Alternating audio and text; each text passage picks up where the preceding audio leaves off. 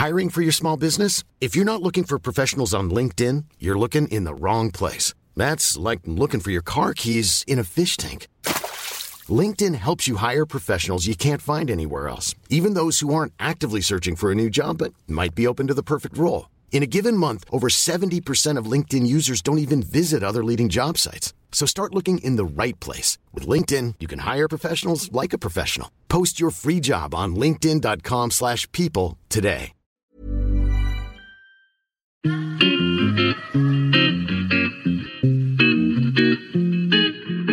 Salut les gars, je suis Anne-Laure Baratin et vous écoutez le podcast Genre de fille.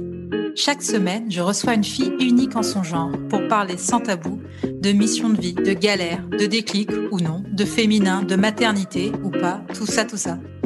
Par leur parcours, leur engagement et leur choix de vie, elles m'ont bluffé et j'ai à cœur de vous les faire découvrir. Je sais qu'elles vous inspireront. J'espère maintenant que leur parole vous permettra d'avancer, de choisir, de décider.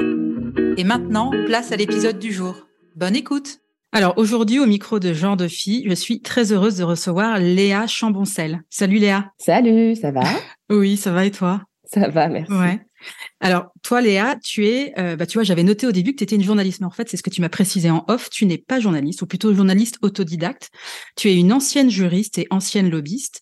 Alors j'ai trouvé sur euh, ce qu'on appelle les internets que tu es la première podcasteuse politique. Je ne sais pas ce que tu penses de ce titre. C'est assez juste. Alors, première, euh, je suis pas sûre que ce soit première en termes d'audience. Enfin, j'en sais rien. Ouais. Euh, J'ai pas d'éléments de comparaison, mais en tout cas, euh, euh, historiquement, oui, c'est le cas. En fait, euh, il se trouve que sans vraiment l'avoir prévu, ni le vouloir, ni le savoir, j'ai lancé le tout premier podcast politique natif en France. Et donc ça, c'était le premier podcast sur lequel je bossais, Place du Palais Bourbon, Ouais. et c'était en 2018. D'accord, ah ouais, ça commence à remonter, donc ça fait euh, presque 18. Attends, excuse-moi, je compte dans ma tête, je suis une maths. ça fait quatre fait- ans, Ouais, ça fait quatre ans. un peu plus de Oui. quatre ans, ouais. Donc, tu as commencé, tu as lancé Place du Palais Bourbon, et après, il y a Popol qui est arrivé ensuite, c'est ça? Exactement. Popol est arrivé en novembre 2020. Et donc là, on fête euh, le deuxième anniversaire. Avec la D'accord. troisième saison qui démarre euh, ce week-end. Et alors, moi, je vais te poser la question, euh, parce que je suis aussi podcasteuse, comment tu fais pour tenir sur la durée? C'est-à-dire que tu as réussi à être régulière depuis quatre ans, enfin, comment, euh, pourquoi avoir euh, lancé un deuxième podcast? Et comment tu dis Alors, moi, j'ai écouté quelques épisodes, j'ai pas écouté Place du Palais Bourbon, mais j'ai écouté des épisodes de Popol. Comment Popol est arrivé après Place du Palais Bourbon? Alors déjà, on est sur deux formats très différents euh, l'un de l'autre. Euh, Place du Palais Bourbon, on est vraiment sur un format beaucoup plus écrit, où on se rapproche du documentaire. Euh, en tout cas, pour la première partie du podcast, le podcast est composé en trois parties. Donc, une première partie qui est vraiment euh, décortiquer un sujet. Généralement, je traite de sujets d'intérêt général. Euh, deuxième partie, je vais rencontrer des députés sur euh, sur les trottoirs euh, de la de la place du Palais Bourbon. C'est pour ça que ça s'appelle comme ça. Ouais. Et euh, je les interpelle en fait euh, en mode micro trottoir. Et la troisième partie du podcast est consacrée à l'intervention d'une experte ou d'un expert qui vient nous éclairer, éclairer la réflexion sur le sujet.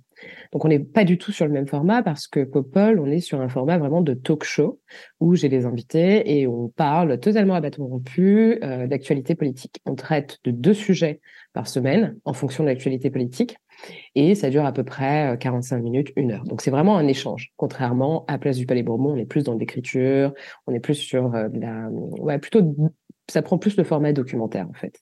D'accord. Donc c'est très différent. Place du Palais Bourbon, c'est un format qui est euh, très long, excessivement chronophage à réaliser. Euh, ça demande beaucoup de travail euh, d'investigation, d'écriture, euh, de dérush, euh, euh, d'enregistrement des interviews, tu vois. Enfin, le tout premier podcast que j'avais enregistré. En plus, à l'époque, personne connaissait euh, ce que je faisais. Donc, du coup, j'ai- débarqué dans l'Assemblée nationale et j'ai dû passer trois jours au mois de février à me geler les miches, comme on dit euh, familièrement, et attendre qu'il y ait des députés qui euh, veuillent bien répondre à mes questions.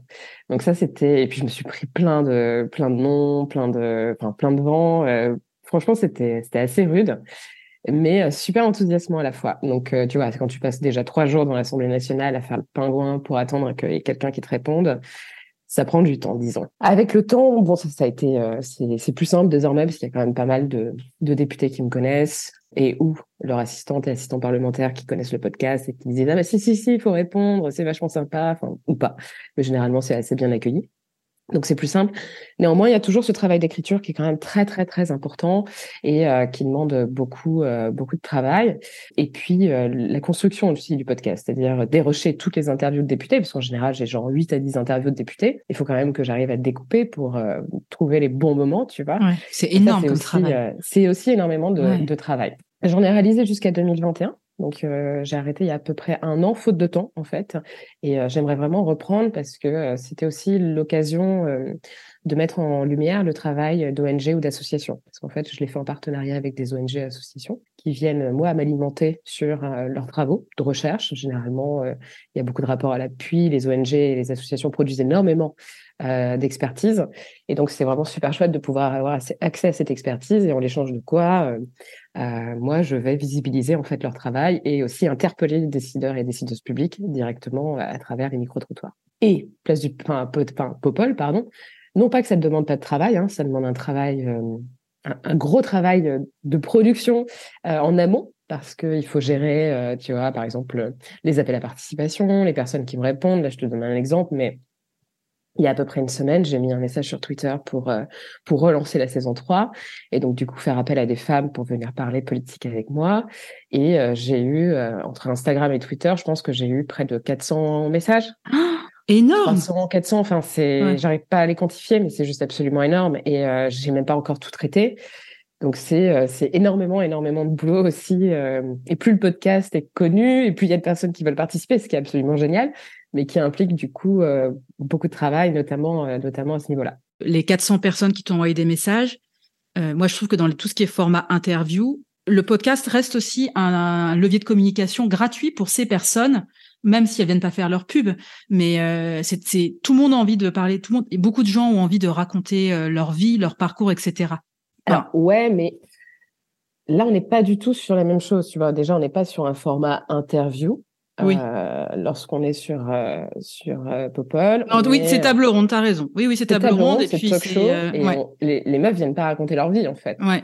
Et d'ailleurs, c'est c'est pas ce qui est demandé. Enfin, elles se présentent, elles parlent de leur expérience, etc. Elles peuvent le faire autant qu'elles le souhaitent, mais on est plus là pour vraiment débriefer de l'actualité politique. Et moi, je suis contente de voir qu'il y ait des centaines de femmes qui veulent parler de politique, parce qu'en fait, pendant très longtemps, et c'est d'ailleurs euh, un problème qui persiste en France euh, et ailleurs dans le monde, mais en France, c'est quand même assez particulier parce que j'essaie de voir un peu ce qui se passe à l'étranger. J'ai le sentiment que quand même en France, il y a, y a un vrai sujet à, à, ce niveau-là. On a écarté les femmes de la politique, on a écarté les femmes de la chose publique, mais même à travers les médias. Tu vois, au 19e siècle, les médias dits féminins n'avaient pas le droit de parler de politique, avec le risque de devoir payer des amendes, voire de voir leur publication fermée. Donc on a vraiment tout fait. Enfin, je dis on, on sait qui, hein, donc les décideurs publics euh, qui sont bien contents que les femmes euh, ne viennent pas mettre leur nez dans les affaires publiques. Tout a été fait pour que les femmes soient écartées de la politique. Donc déjà, les femmes ont difficilement accès au pouvoir, euh, au poste de, enfin, aux responsabilités politiques, pardon. Et en plus de ça, on, on insiste sur le fait qu'il vaut mieux qu'elles s'intéressent à d'autres trucs.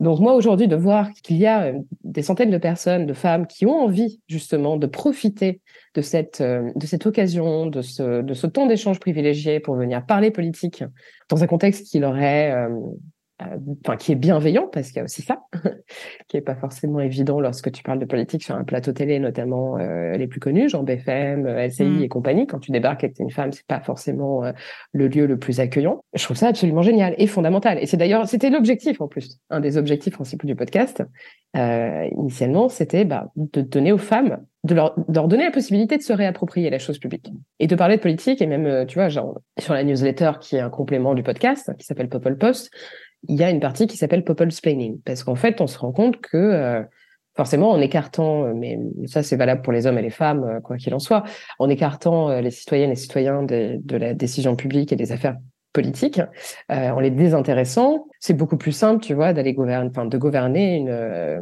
une population qui vient pas mettre le nez dans, dans les travaux euh, des, des, des, décideurs et décideuses publiques. C'est beaucoup plus simple de faire passer des réformes lorsque les personnes ne sont pas euh, ne sont pas investies, ne sont pas ne se sentent pas concernées. Alors qu'en réalité, la politique, c'est c'est tout. C'est tout. Les décisions qui sont prises aujourd'hui, c'est des décisions qui ont un impact direct pour nous au quotidien. C'est des décisions qui auront un impact direct au quotidien pour euh, peut-être euh, nos enfants, les enfants des autres. C'est des décisions qui ont un impact vraiment euh, sur, tous les aspects de notre vie, en fait. Et ça, c'est super important de, de le rappeler Donc, si on se saisit pas, nous, de la politique et qu'on n'essaie pas d'en faire notre propre affaire, on devient des personnes qui sont passives face au pouvoir. Et ça, c'est vraiment super dangereux. Vraiment super dangereux. Donc, il est important aussi que les femmes, au même titre que les hommes, mais les femmes plus particulièrement, parce qu'à mon sens, elles ont été euh, davantage écartées que les hommes, et elles continuent d'être davantage écartées que les hommes des affaires publiques, puissent se saisir aussi des mécanismes et puissent comprendre aussi ce qui se joue à l'Assemblée nationale. tu vois, c'est sur cette rubrique, rubrique People's Planning, on va t'expliquer euh, c'est quoi un 49.3, euh, c'est quoi une commission mixte paritaire, comment ça se passe quand il y a des amendements, vraiment pour que les personnes puissent comprendre et dire non mais attends, là on est en train de me la faire à l'envers ou quoi? Et ça, c'est des choses qui sont super importantes. Donc, bref, voilà, je, je digresse un peu, mais. Euh, c'est pas grave. D'où ça vient ton engagement pour plus de femmes en politique? Bon, après, on, on, reviendra après sur le fait que, quand bien même on nous dit qu'il y a une parité, mais en fait, c'est quand même une parité de façade. Toi, pourquoi tu t'es engagé pour plus de femmes en politique? Est-ce que ça vient de tes expériences euh, professionnelles passées? Euh, Est-ce que c'est quelque chose que tu portes en toi depuis très longtemps? Alors, je pense que ça vient de deux choses. Euh, je, fais le process de réflexion en même temps que je te réponds. Alors, il y a déjà cet enjeu de participation démocratique qui est très forte. Moi, j'ai toujours, enfin, j'ai toujours été très engagée sur la question de la démocratie participative, de euh, justement comment on, fait en sorte que les citoyennes et les citoyens redeviennent actifs et actifs euh, de la vie publique, parce que euh, je ne peux pas supporter le fait qu'on prenne des décisions qui ont qui ont tant d'impact sur la vie hein, des gens. En fait, c'est des questions de vie ou de mort pour certaines personnes. La politique, c'est quand même un, un, terme assez noble en soi. Le projet en soi est quand même assez assez chouette. C'est la politique, c'est-à-dire pour moi, c'est la société dans laquelle on décide de vivre. Quel est le projet politique qu'on décide de partager ensemble? Quels sont les sacrifices que nous sommes prêts, prêts à faire pour vivre dans une société qui est euh, euh, plus inclusive, plus égalitaire, etc. Donc c'est comme ça que je perçois la politique. Donc déjà, je perçois pas ça comme euh, de la popole, de la politique politicienne précisément, parce que j'ai toujours perçu ça comme étant un engagement fort de quel est le monde dans lequel j'ai envie de vivre et euh, quel est le monde dans lequel j'ai envie de partager et avec qui et comment. Donc c'est vraiment ça. Quelle est la société dans laquelle j'ai envie de me projeter? Et c'est pour ça que c'est assez intéressant de voir que on a, euh, on a parfois, tu vois, euh, des, des, des, des, personnalités politiques qui ne proposent plus en fait de projets politiques, qui sont sortis euh, vraiment de la, de la logique de projet et qui proposent juste, tu vois, des, des, des, réformes un peu à la marge, mais qui sont pas là dans une conception globale d'un projet particulier, systémique et qui euh, qui pourrait précisément changer la vie des gens. Bon, bref. Et donc j'ai toujours été très sensible à ça. En fait, quand tu t'intéresses à ça et que tu es une femme, t'es assez euh, vite euh, rappelé à ton euh, statut en quelque sorte, ou en tout cas à la place où tu devrais être. Je te dis ça en te prenant des exemples assez concrets. moi, j'ai eu cette chance d'ailleurs, je pense que c'est une chance, d'évoluer dans un milieu familial où finalement rien n'était impossible puisque euh, rien n'était possible. Enfin, c'est, c'est peut-être absurde ce que je te, enfin la façon dont je te le raconte, mais moi j'ai vécu avec euh, essentiellement euh, ma maman qui qui a beaucoup galéré pour m'élever, qui bref a vraiment fait de son mieux, qui était mère isolée, en, situation de handicap, enfin vraiment assez compliqué. Et donc finalement j'avais j'avais pas de limite dans ce que je pouvais accomplir. Je me disais pas c'est impossible ou c'est possible je me suis juste lancée et j'ai fait euh, tout ce que j'ai eu envie de faire euh, avec le soutien, euh, tu vois, genre affectif nécessaire. Mais je suis vraiment arrivée à déplacer des montagnes. Quand on voit d'où je suis partie, je me dis, ben, franchement, c'est super cool et grâce à ça, parce que je me suis pas fixé de limite, et en fait, ça, c'est super important. Du coup, j'ai jamais eu le sentiment d'évoluer dans un milieu anormal pour moi, tu vois. On m'a jamais regardé de travers parce que, dans ma famille en tout cas, parce que je m'intéressais à la politique, euh, parce que je voulais faire du journalisme, parce que ceci, parce que cela. C'était pas, c'était pas une anomalie. Là où ça a commencé à devenir une anomalie, c'est quand euh, j'ai euh, j'ai commencé à bosser euh, tout le long de mes études non plus. Ça n'a pas été, j'ai jamais ressenti de discrimination en particulier. Mais quand j'ai commencé à bosser, là, je me suis dit waouh, c'est chelou. Je me souviens, tu vois, en sortant de la fac, j'avais un petit taf qui était vraiment super chiant euh, de juriste, euh, bref. Et je me souviens, j'allais, j'allais notamment, tu vois, genre à des rendez-vous, au, euh, des rendez-vous au, Medef, où on me, on faisait un peu entendre, tu vois, que j'étais bah, la meuf qui devait aller chercher le micro pendant la conférence, etc., etc. Alors que j'avais quand même un certain nombre de responsabilités à l'époque en tout cas dans mon taf. Ouais. Et on m'a toujours enfin, retranché vers des positions un peu subalternes, en quelque sorte. Et c'était très, très chelou. J'étais là, mais c'est bizarre. Enfin, j'ai, en fait, c'est le milieu professionnel qui m'a laissé entendre que j'étais pas tout à fait à ma place. Et, ensuite, quand j'ai commencé à avoir, tu vois, occupé des postes bah, en cabinet d'affaires publiques, etc. Là, j'ai compris qu'en plus de ne pas être particulièrement bienvenue dans certaines réunions, dans, enfin, sur certains dossiers, etc., qu'on m'attendait pas sur ah, pardon, ou qu'il y avait énormément de jalousie aussi de la part des mecs. Enfin bon, bref. c'est là où là, je me suis dit bon, il y a un truc un peu chelou. Et après, euh, j'ai vu l'envers du décor, euh, des décisions euh, politiques. Tu vois, je voyais à l'Assemblée nationale comment été traités notamment les assistants parlementaires, comment on se retrouvait vraiment dans des situations où les femmes étaient même considérées comme des objets.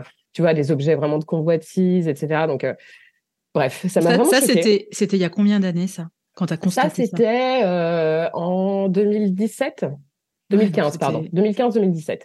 Je suis restée pendant deux ans dans le cabinet d'affaires publiques. Euh, et, et, tu vois, enfin, je le dis d'ailleurs, euh, je le raconte dans le livre parce que je m'en fous. Enfin, j'ai aucune honte de le raconter. D'ailleurs, au contraire, je trouve qu'il faut le raconter. Vraiment en mode, euh, je me souviens de, de, de situations où j'entendais mon boss qui disait à sa DG, à la DG de la boîte, genre ah, on a un dîner ce soir, faudrait que tu mettes une robe de pute, tu vois, enfin des trucs comme ça. C'était abusé quoi. Nous, il nous disait quand on va en rendez-vous en ministère, c'est talent obligatoire. Moi, j'étais là, mais pourquoi en fait? C'est quoi le délire Enfin bon, bref. Et là, c'est là que j'ai compris que waouh, c'était un peu chaud. Et puis après, toutes les situations euh, de violence sexistes et sexuelles que j'ai pu euh, croiser, euh, notamment de, je te dis, des, jeunes assistants parlementaires qui débutent, qui ont 22, 23 ans, qui se prennent des mains au cul de la part d'élus. Et puis, bah, c'est normal en fait. c'est comme ça. J'ai malheureusement bah, plein d'histoires de, jeunes meufs qui, euh, et pas que jeunes d'ailleurs, hein, euh, mais euh, qui se retrouvaient dans des situations super indélicates avec des députés ou des sénateurs, à leur faire des avances, tu vois, les draguer sans cesse. Enfin, faut voir à quel point c'est compliqué, même encore aujourd'hui, tu vois. Alors, tout le monde dit oui, non, mais ça va mieux, etc. Mais c'est pas la question, en fait. On s'en tape que ça aille mieux. Enfin, moi, j'en ai marre qu'on me réponde ça, de me répondre c'est mieux qu'avant. Mais, mais non, mais ça veut dire quoi en fait? C'est mieux qu'avant, mais c'est pas suffisamment bien en fait. Tu vois, parce que c'est mieux qu'avant qu'on va accepter euh, bah, de devoir euh, s'organiser pour ne pas prendre l'ascenseur quand il y a un député euh, qui est connu pour ses agissements et ses comportements inappropriés. Enfin, ça, c'est pas possible. Non, je suis d'accord. Je veux dire, en 2022, il faut plus que les meufs aient affaire enfin, à ce type de situation. C'est pas possible, c'est pas gérable pas gérable que euh, des hommes euh, qui occupent des postes euh, à très très haute responsabilité viennent draguer des stagiaires à l'Assemblée parlementaire sur Instagram, leur proposent de venir boire un petit verre de rouge dans leur bureau à la fin de la journée. Enfin, c'est pas possible en fait, c'est juste plus possible. Ça, ça, aurait jamais dû l'être. Donc on est quand même le milieu politique en fait favorise ces, ces espèces de, rapports de domination parce que le pouvoir est vraiment en France, on a cette tendance assez malsaine au demeurant et qu'il faut impérativement déconstruire et casser d'associer pouvoir et domination. Donc, par exemple, si, si tu es quelqu'un qui a du pouvoir, forcément, il va falloir que tu puisses montrer bah, déjà que tu te laisses pas faire, euh, et puis que bah voilà, tu es, quelqu'un qui, qui, sait, euh, qui sait mener la barque, et puis bah, tant qu'à faire, tu es quelqu'un qui peut aussi agresser les gens, et puis bah, c'est pas grave, parce que euh, tu as du pouvoir. Et ça, c'est pas possible en fait je pense qu'il faut impérativement. Et c'est pour ça d'ailleurs que je me suis aussi intéressée aux femmes en politique. Tu as écrit justement le livre euh, Plus de femmes en politique aux éditions Belfond, où là, tu es partie à la rencontre en fait d'énormément de femmes qui travaillent euh, en politique. 60 presque, enfin 59 précisément. Bah, raconte-nous, enfin je veux dire sans, nous spoiler le livre, comment t'es sortie toi après ces 60 ces 60 rencontres avec ces femmes qui travaillent en politique? Est-ce que tu es ressortie pleine d'espoir? Est-ce que tu es ressortie pessimiste? Est-ce que tu pour toi, il y a des clés pour qu'il y ait plus de femmes en politique aujourd'hui? Est-ce que ça va passer par ces femmes qui sont déjà en politique et qui vont faire la courte échelle aux autres? Enfin, Tu vois, qu'est-ce que t'en as tiré, toi, de l'écriture de ce livre? Bah, Beaucoup de choses, beaucoup de choses, évidemment.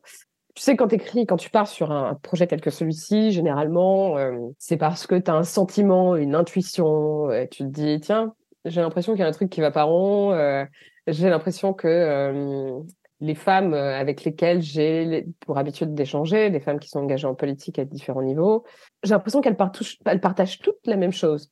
Et donc j'ai voulu, et c'est pour ça que j'ai ratissé large en quelque sorte avec ces 59 interviews, parce que j'ai vraiment voulu, tu vois, avoir un spectre très diversifié au niveau géographique, au niveau des responsabilités aussi, au niveau politique par ailleurs, parce que je suis allée euh, Enfin, j'ai interviewé bien sûr des personnes de LFI, LREM, du PS, LR aussi. Je refuse, j'ai refusé par contre d'intégrer, enfin et d'interviewer des personnes du Rassemblement national parce que j'ai pas du tout envie déjà de me les taper pendant une heure d'interview.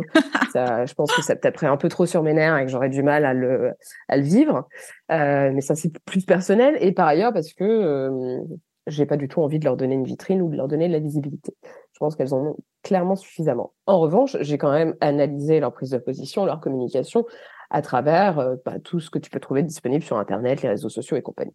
Est-ce qu'elles ont joué le jeu au-delà de leurs convictions politiques? Est-ce qu'elles ont joué le jeu avec toi de vraiment dévoiler ce que c'était que d'être une femme en politique? Ouais, ouais, ouais, vraiment. Et c'est drôle parce que euh, la première, une des premières interviews que j'ai faites, c'était avec Marisol Touraine, Ouais. Euh, Marisol Touraine parce que euh, déjà parce que c'est une femme euh, assez assez remarquable, il faut le dire. Ancienne ministre aussi, non Si je me trompe oui, pas. elle a été euh, absolument, elle a été ministre de la santé pendant cinq ans et ce qui était intéressant dans le profil de Marisol Touraine, c'est que euh, elle a vraiment occupé plein de postes politiques. Elle a été députée, elle a été présidente de conseil régional, général, pardon, départemental aujourd'hui.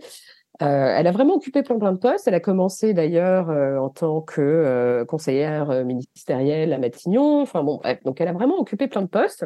Elle a un parcours politique assez assez riche.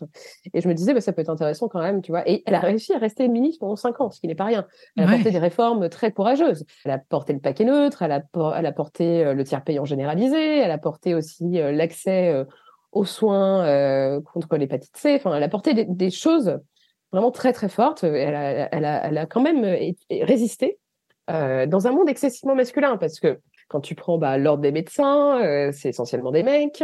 Quand tu prends les labos pharmaceutiques contre lesquels elle a quand même dû se battre pour que les gens puissent avoir davantage accès au traitement contre l'hépatite C et que ça coûte pas 32 000 euros la pilule, tu vois. Enfin, elle s'est vraiment battue là-dessus. Ça reste des mecs. Quand tu t'attaques à l'industrie du tabac, c'est des mecs. Et donc, je trouvais que son parcours était assez intéressant. Elle a aussi cette image de femme qui ne se livrent pas, euh, tu vois. Donc je m'étais dit, bah, ça va être chouette, ça va être complètement intéressant, on va parler de plein de choses. Mais euh, je pensais pas qu'elle allait se livrer aussi facilement et que la conversation allait être euh, aussi, aussi intime. Et j'ai appris énormément de choses. Et donc, c'était parmi les premières. Et en fait, très rapidement, je me suis rendu compte que toutes les personnes avec lesquelles j'échangeais se livraient très facilement. Et surtout, ce qui était euh, particulièrement euh, inquiétant au demeurant, c'est que l'intuition dont je te parlais tout à l'heure, qui était d'avoir l'impression qu'elle vivait, elle, euh, partageait un peu toutes les mêmes difficultés, elle s'est très vite confirmée. C'est-à-dire qu'au bout de la, dixième interview, j'avais les mêmes réponses à la question de est-ce que vous avez rencontré des difficultés pendant votre parcours?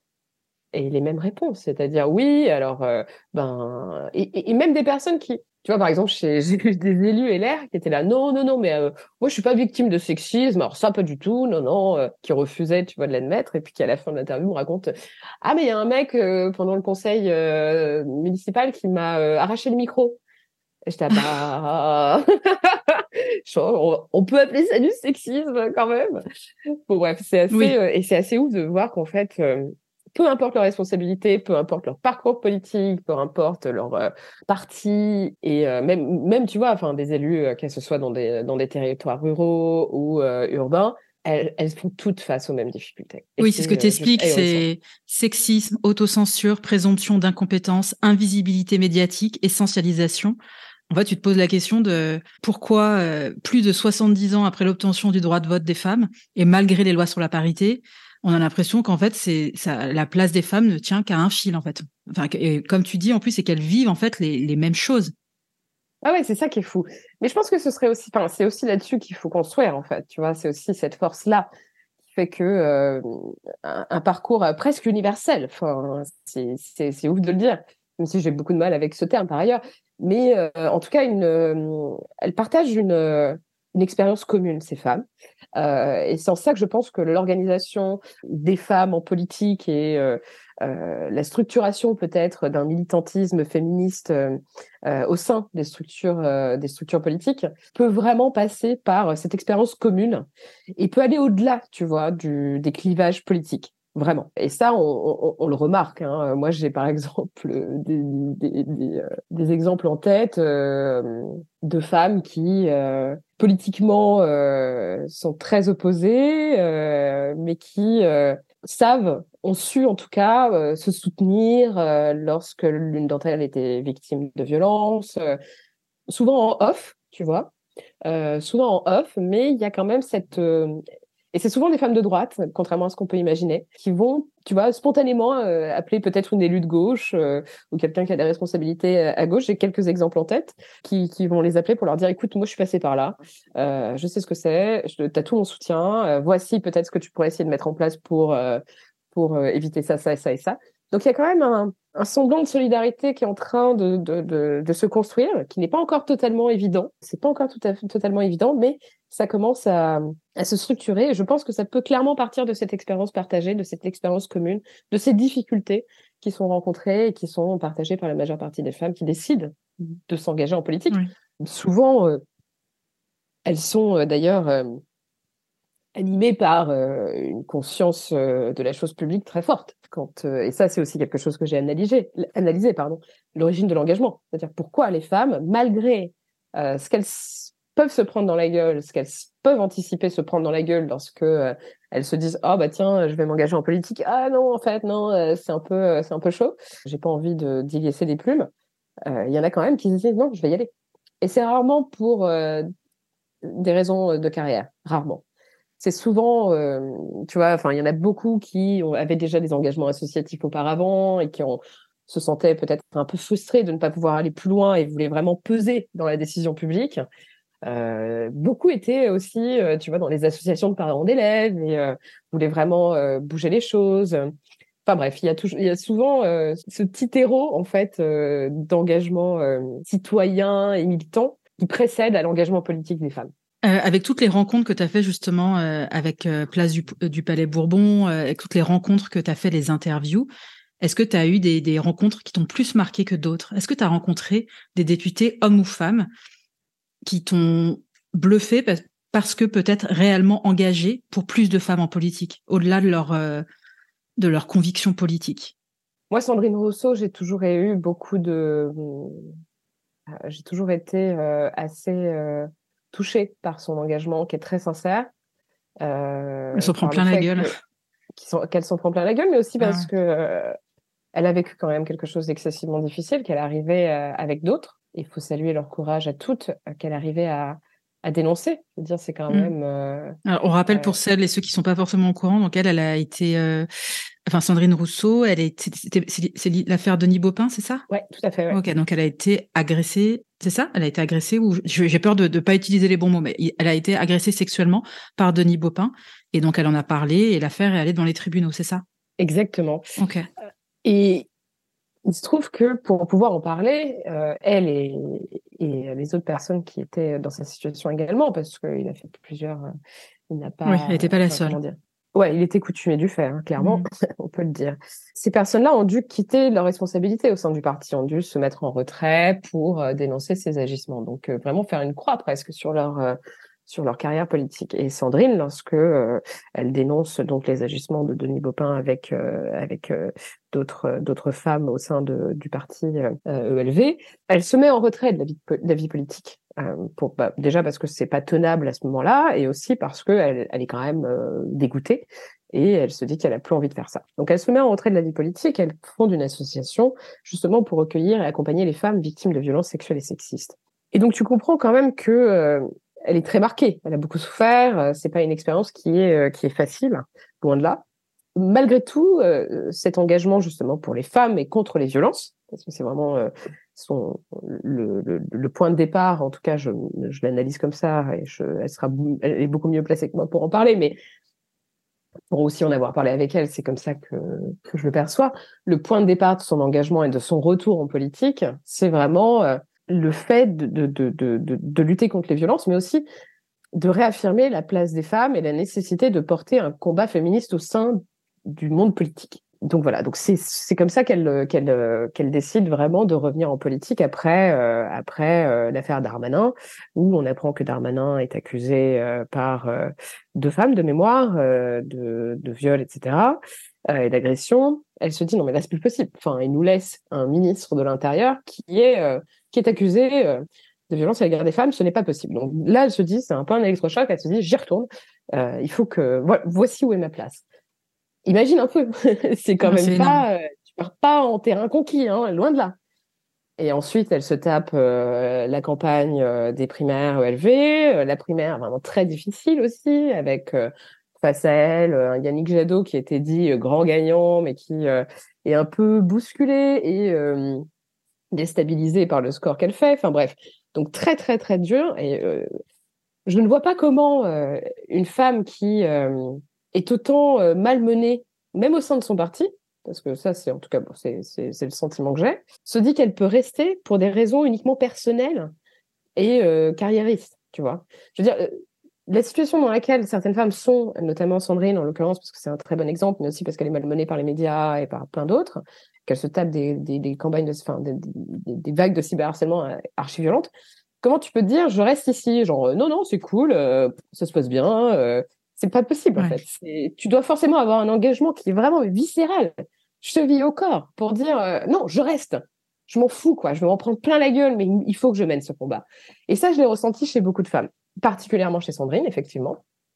C'est pour ça que son engagement m'a beaucoup touchée. Mais euh, après, j'ai non, bah oui, j'ai plein d'exemples. Euh, moi, j'aime beaucoup parce que je trouve qu'elle a, pareil, un engagement très très fort qui vient d'une histoire personnelle assez difficile, mais qui est d'une force incroyable et euh, très inspirante, Lorraine Lolo, euh, qui est municipale à Fosse et qui a cofondé euh, l'association Cité des Chances. Moi, j'aime beaucoup Lorraine parce qu'elle a un, engagement super fort. C'est une femme brillante, très, enfin jeune par ailleurs, et qui, elle y va quoi. Elle bouscule les trucs, voilà. C'est et part. et je pense pas que ce soit, enfin, tous ces exemples-là que je te donne, c'est pas pour faire carrière. Contrairement à certains hommes qui se disent bon bah hop, je vais être maire, et puis après, je serai député, et puis après, je serai, euh, bon, j'irai me recaser au Sénat, et puis il y aura peut-être un petit poste au conseil euh, économique et social et environnemental qui va se libérer, euh, où je pourrais passer ma retraite pépouse, et puis je serai élu du conseil général, et puis ceci, et puis cela, tu vois. Non, une femme, elle se fait euh, jamais euh, ou rarement ce type de réflexion. Alors Léa, je vois que l'heure tourne, donc euh, il y a une dernière question que j'aimerais te poser avant les petites questions de la fin. C'est surtout les projets par rapport à, à Popol et Place du Palais Royal. C'est que tu as fait une campagne Ulule qui a cartonné, qui a très bien marché en juin dernier. Quels sont les projets en fait pour Popol? Tu veux en faire un, un média? Comment tu vois les choses? Ouais, tout à fait. Et d'ailleurs, c'était l'objectif de la campagne Ulule. En tout cas, pour, enfin, c'est pas forcément évident de le faire comme ça du jour au lendemain. Donc, euh, l'idée, c'est vraiment de le faire step by step. Donc le premier step, euh, c'était la première, euh, la première promesse, premier palier pour la campagne Ulule lancée en juin, c'était la création de la newsletter et un an de newsletter accessible à tous gratuitement. Donc ça, c'est en cours. Donc ça s'appelle Popol Post. Abonnez-vous à la newsletter. Hein. J'y suis abonné et c'est il faut prendre le temps de la lire parce qu'il y a beaucoup de contenu, mais honnêtement, c'est passionnant, c'est intéressant et c'est hyper bien écrit. Merci beaucoup. Donc, on est quatre. On est quatre et ça me permet du coup de, saluer aussi le travail euh, de celles qu'on voit moins, mais euh, qui, euh, qui se donnent énormément pour la rédaction de la newsletter. Donc, Camille Dumas, Clotilde Lecoz et Amandine Richocrande. Donc, en fait, on est quatre à, pour le moment à, à bosser sur la newsletter. Donc, c'est une newsletter bimensuelle qui propose euh, de traiter l'actualité politique, parce que c'est des sujets politiques que l'on traite, mais avec un prisme euh, féministe. Parfois, on fait des thématiques, enfin des newsletters thématiques comme la dernière. La dernière a été consacrée au Brésil, euh, à la suite des élections, euh, des élections brésiliennes. Donc voilà. Et donc ça, c'était la première promesse. Et la deuxième promesse, c'était de lancer un nouveau format qui est le Popol Talk, en fait, parce que on parlait de Popol tout à l'heure. Donc Popol, initialement, c'est vraiment un talk show où on parle d'actualité politique. Et là, il y a un deuxième format où euh, c'est plus des entretiens, en fait, de femmes euh, qui n'ont pas forcément euh, un engagement politique, institutionnel ou partisan, mais qui, à travers à travers leur engagement qui peut être associatif, qui peut être professionnel ou autre, apportent vraiment, enfin portent un combat politique fort. Donc du coup, euh, voilà, c'est un peu, euh, c'est un peu ce qu'on essaie de, faire. Et bientôt, enfin si tout va bien, je touche du bois, il devrait y avoir un site internet qui euh, qui devrait voir le jour pour pouvoir avoir un, support où on peut retrouver, tu vois, tous les contenus au même endroit. C'est génial, de, je trouve, de créer un, d'essayer de créer un espace où les femmes peuvent se sentir libre de parler de politique, de mieux comprendre, de s'approprier, euh, enfin s'approprier, oui, de se dire, comme tu dis, la chose publique, elle appartient à tous, euh, femmes et hommes. Bravo, honnêtement. C'est, j'ai hâte de voir comment ça va, comment les choses vont, vont continuer. Et, euh, on en parlait en off tout à l'heure, mais je le dis pour les auditrices et les auditeurs. J'écoutais hier un épisode de justement de Popol et c'était un épisode avec Véronique de Vigry qui est grand reporter et c'est une discussion que vous avez toutes les deux et c'est un super épisode de podcast que je vous encourage à écouter. Vous parlez de la situation des femmes en Afghanistan, euh, du retour des talibans, etc. Et c'est euh, c'est excellent. Voilà, c'est juste, euh, j'ai pas souvent le temps de faire des recommandations podcast, mais j'encourage vraiment les gens qui écoutent euh, mon épisode en ce moment à aller écouter cet épisode. Merci beaucoup. Voilà, c'était juste une parenthèse. Et donc après avoir écrit le livre et avec tout ce que ce que tu fais, toi, ça te donne pas envie de t'engager en politique justement? Bah écoute, c'est vrai qu'il euh, y a un côté un peu hypocrite dans ma démarche parce que je passe mon temps à dire aux femmes euh, et aux féministes plus particulièrement, allez, faut y aller, euh, faut prendre le pouvoir, faut bousculer, faut renverser la table, bousculer les codes, etc. Donc il est vrai que ben peut-être qu'il y a un certain nombre de personnes qui s'attendent à ce que je le fasse. J'ai déjà eu des propositions, j'y ai réfléchi à plusieurs reprises. Euh, J'étais là, bon, allez, je me lance, je me lance pas. Mais en fait, je me suis très vite rendu compte que moi, je suis dans un rôle aujourd'hui qui est presque un rôle de vigie. Euh, C'est-à-dire qu'on a besoin encore de personnes qui sont en dehors du système et qui ont un, un, regard très critique sur le système. Parce que lorsque tu décides de faire de la politique et que tu t'engages euh, au sein d'un parti, notamment dans, dans le cadre d'une campagne, euh, il est parfois très difficile de prendre d'une part le recul nécessaire, mais aussi la position nécessaire pour critiquer un certain nombre, euh, un certain nombre de mécanismes ou aussi euh, de, de faits qui peuvent, euh, qui peuvent surgir au sein, au sein d'une famille politique, parce que c'est vraiment ça. Hein, le parti politique, c'est une famille presque. Donc du coup, je pense qu'il est important qu'on ait encore, ben, ce, enfin, que je puisse moi critiquer et tirer la sonnette d'alarme, alerter. voilà, je pense que c'est vraiment un rôle de vigie qui reste, qui reste important. Et j'aimerais, moi, pour ma part, pouvoir, voilà, le, le mener le plus longtemps possible. Alors maintenant, on va passer aux petites questions de la fin, justement. Alors, je ne sais pas si, j'imagine que tu connais Annick Cogent, qui est journaliste au Monde, qui fait des portraits de femmes et qui pose cette question euh, à ses invités. Ça a même donné euh, plusieurs livres. Elle demande à ses invités de compléter la phrase Je ne serais pas arrivée là si. Alors, à ton tour, Léa, de compléter la phrase. Si j'étais pas aussi courageuse. Qu'est-ce qui t'anime? Le changement. Qu'est-ce qui te met en colère ou peut t'agacer? Qu'on me dise que c'est mieux qu'avant. Est-ce qu'il y a une femme que tu aimerais entendre au micro de genre de fille? Toi ah. C'est vrai eh ben, Il y, a un épisode qui existe déjà où, mes sœurs euh, m'interviewent. Ah, faut que j'aille écouter ça. Et la petite question de la fin que je pose à toutes mes invitées, quel genre de fille es-tu, Léa? Petite. ouais, c'est c'est vrai que c'est ce qu'on me, me renvoie tout le temps depuis que je suis petite parce que j'ai pas beaucoup grandi en taille et à chaque fois qu'on me voit on est là oh, je pensais pas que tu étais aussi petite ah, c'est vrai petite femme. Mais mais mais grande grande par les ambitions que tu as euh, pour démocratiser et, et, insuffler et mettre plus de femmes en politique. Certes. Je suis admirative de ça. Euh, merci beaucoup pour cet échange. Euh, merci Léa. Et on peut te retrouver donc avec ta newsletter. Tu es sur Instagram. Ton Instagram, c'est Léa Chamboncel ou c'est euh, exactement ton Instagram Il y a aussi l'Instagram de Popol. Ok, l'Instagram de Popol. Et tes podcasts, euh, Popol et Place du Palais Bourbon. Absolument. Merci, Léa. beaucoup, Anna. À bientôt. À bientôt, merci. Merci d'avoir écouté cet épisode. J'espère qu'il vous a plu. Si c'est le cas, partagez-le autour de vous et sur les réseaux sociaux. N'hésitez pas non plus à laisser un avis positif à propos de Genre de Filles sur vos applications de podcast. Pour ne rien manquer de Genre de Filles, suivez-moi à Anne-Laure Baratin sur Instagram. Si vous avez des compliments, des critiques ou des réflexions, n'hésitez pas. Merci à Marvin Marchand pour la musique du générique. Bonne semaine et à très vite. Salut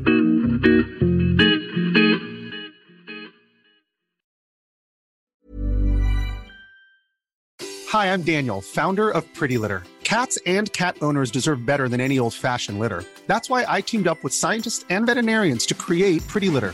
Its innovative crystal formula has superior odor control and weighs up to 80% less than clay litter.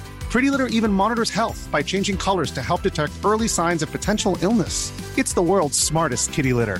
Go to prettylitter.com and use code ACAST for 20% off your first order and a free cat toy. Terms and conditions apply. See site for details.